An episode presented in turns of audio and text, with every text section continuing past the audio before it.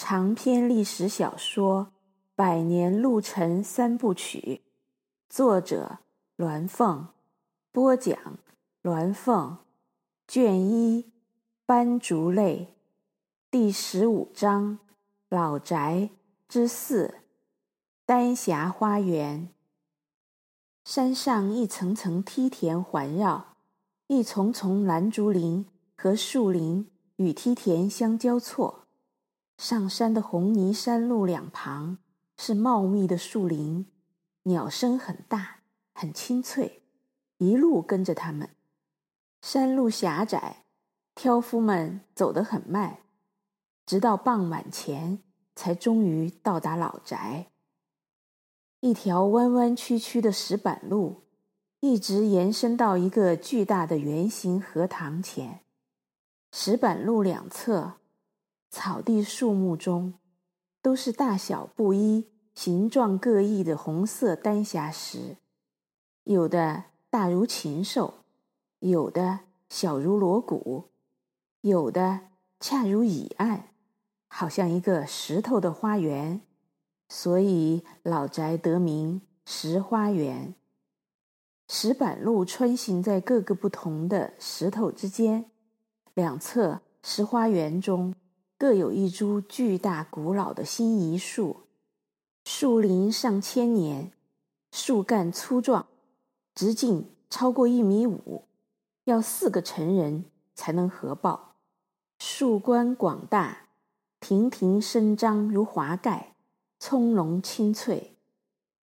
荷塘是用宽大的丹霞条石围起来的，现在并没有荷花，只是一池清水。荷塘上飞跨一道拱桥，也是红色丹霞石造的。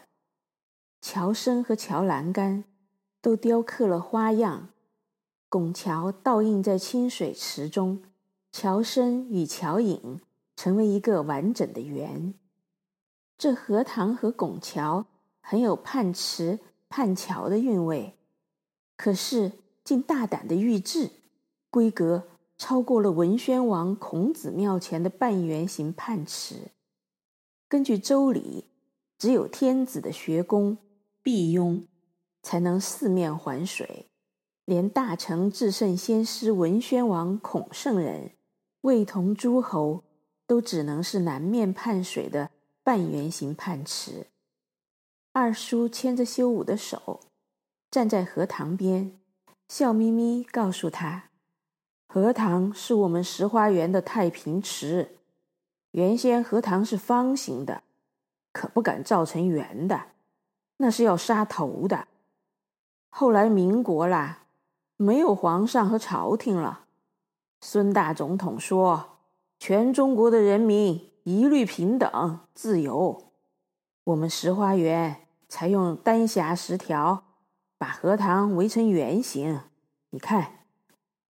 二叔指着桥身和桥影画个圈儿，我们荷塘就成了两个圆，平的圆是荷塘，竖的圆是拱桥和倒影，是不是漂亮的很？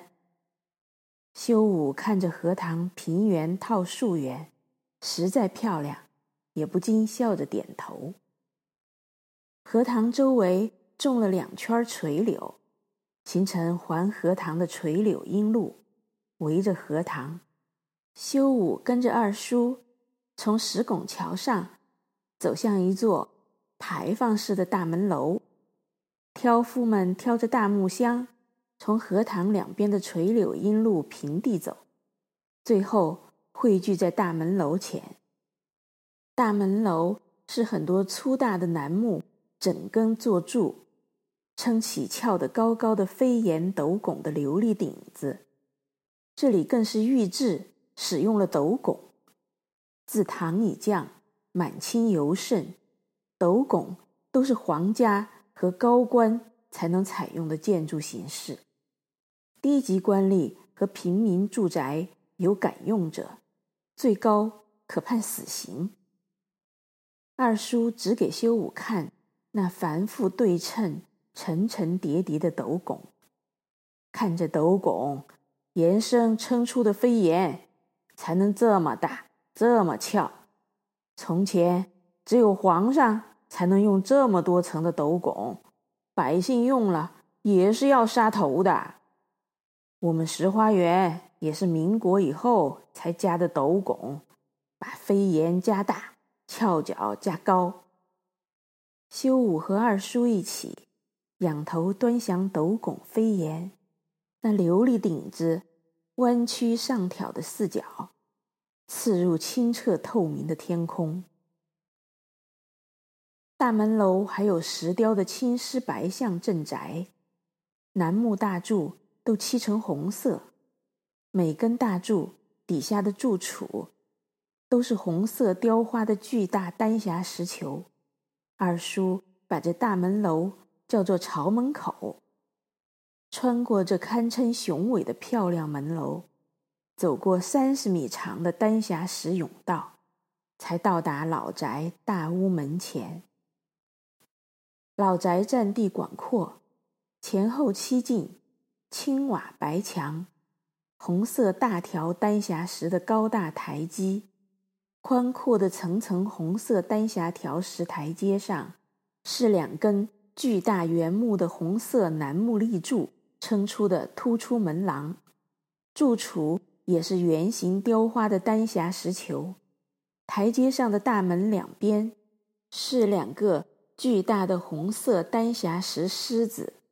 漆黑的两扇大门上有红色的大门环，门槛高到修武的胸口，他得爬过门槛才能进去。还没等他们到门口，大门轰然打开。三条巨大的黑狗呼呼地冲出来，吓得修武差点坐在地上。何江的家里也有猫狗，街上有人家也有养大狗的，可是修武从没见过这么大、这么凶猛的狗。三头大狗冲着这群人狂吠不休，夹杂着二叔大声的呵斥。修武紧张地抓住二叔的袍子。浑不觉，那门里已经涌出一大群人，他们立刻闹哄哄围住他和二叔，大声说着话。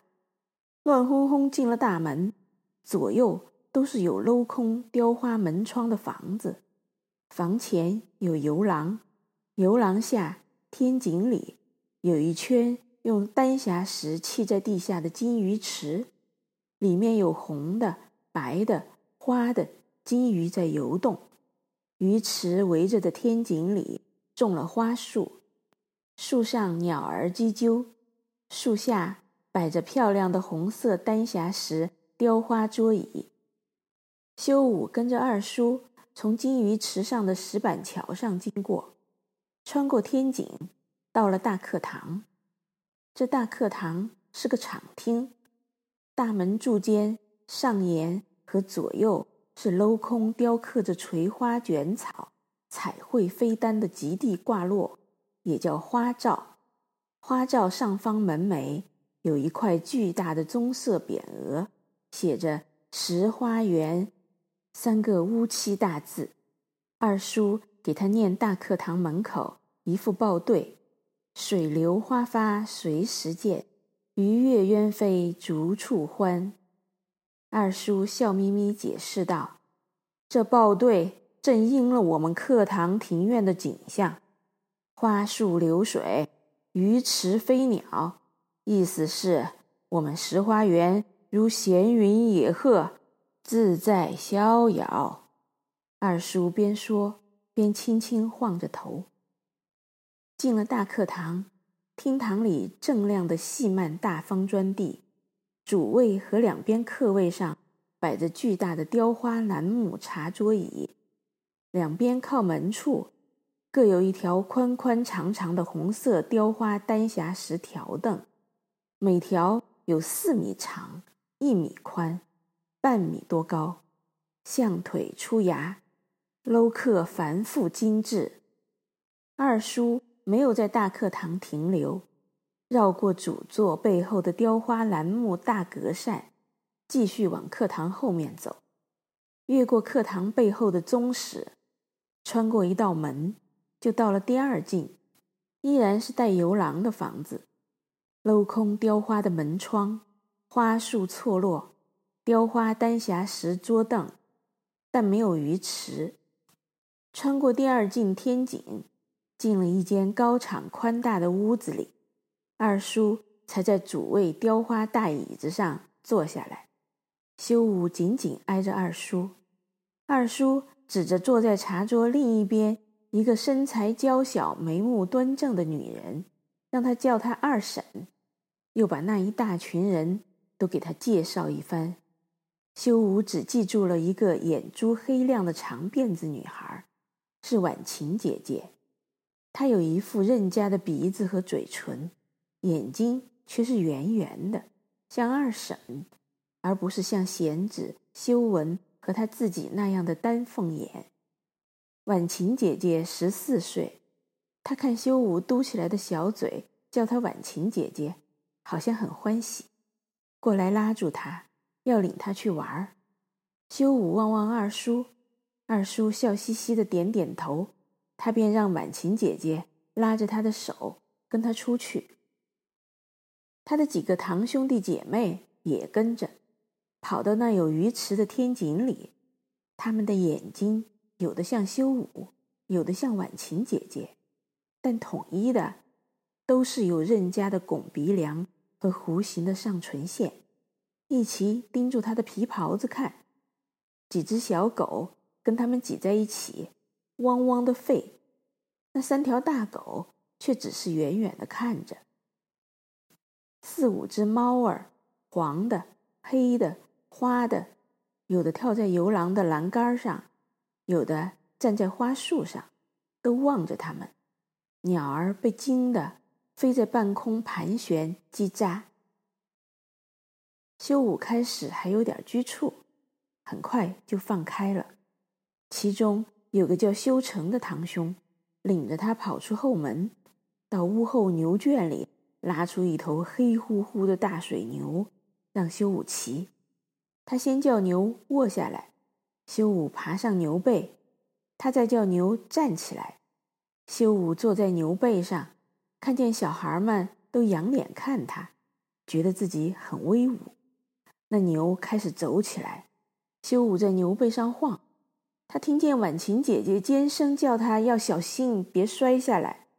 他一点儿也没感到害怕。大家追着那牛，兴奋地尖声喊叫，嬉笑。因为很少有人来到，突然来了个从没见过的小孩儿，他们的兴奋都有点神经质。吃晚饭的时候，二婶特地端了一碟腊肉放在修武面前，又不停给他夹菜。二婶看上去很年轻，发髻光亮，额前和大子一样光洁，没有四婶那样的刘海儿。说话细声细气的，还嘱咐婉晴姐姐照顾她。山里人睡得早，吃完饭没多久，修武便跟着婉晴姐姐的老妈子去睡了。经过这些天的跋涉，修武很快睡着了。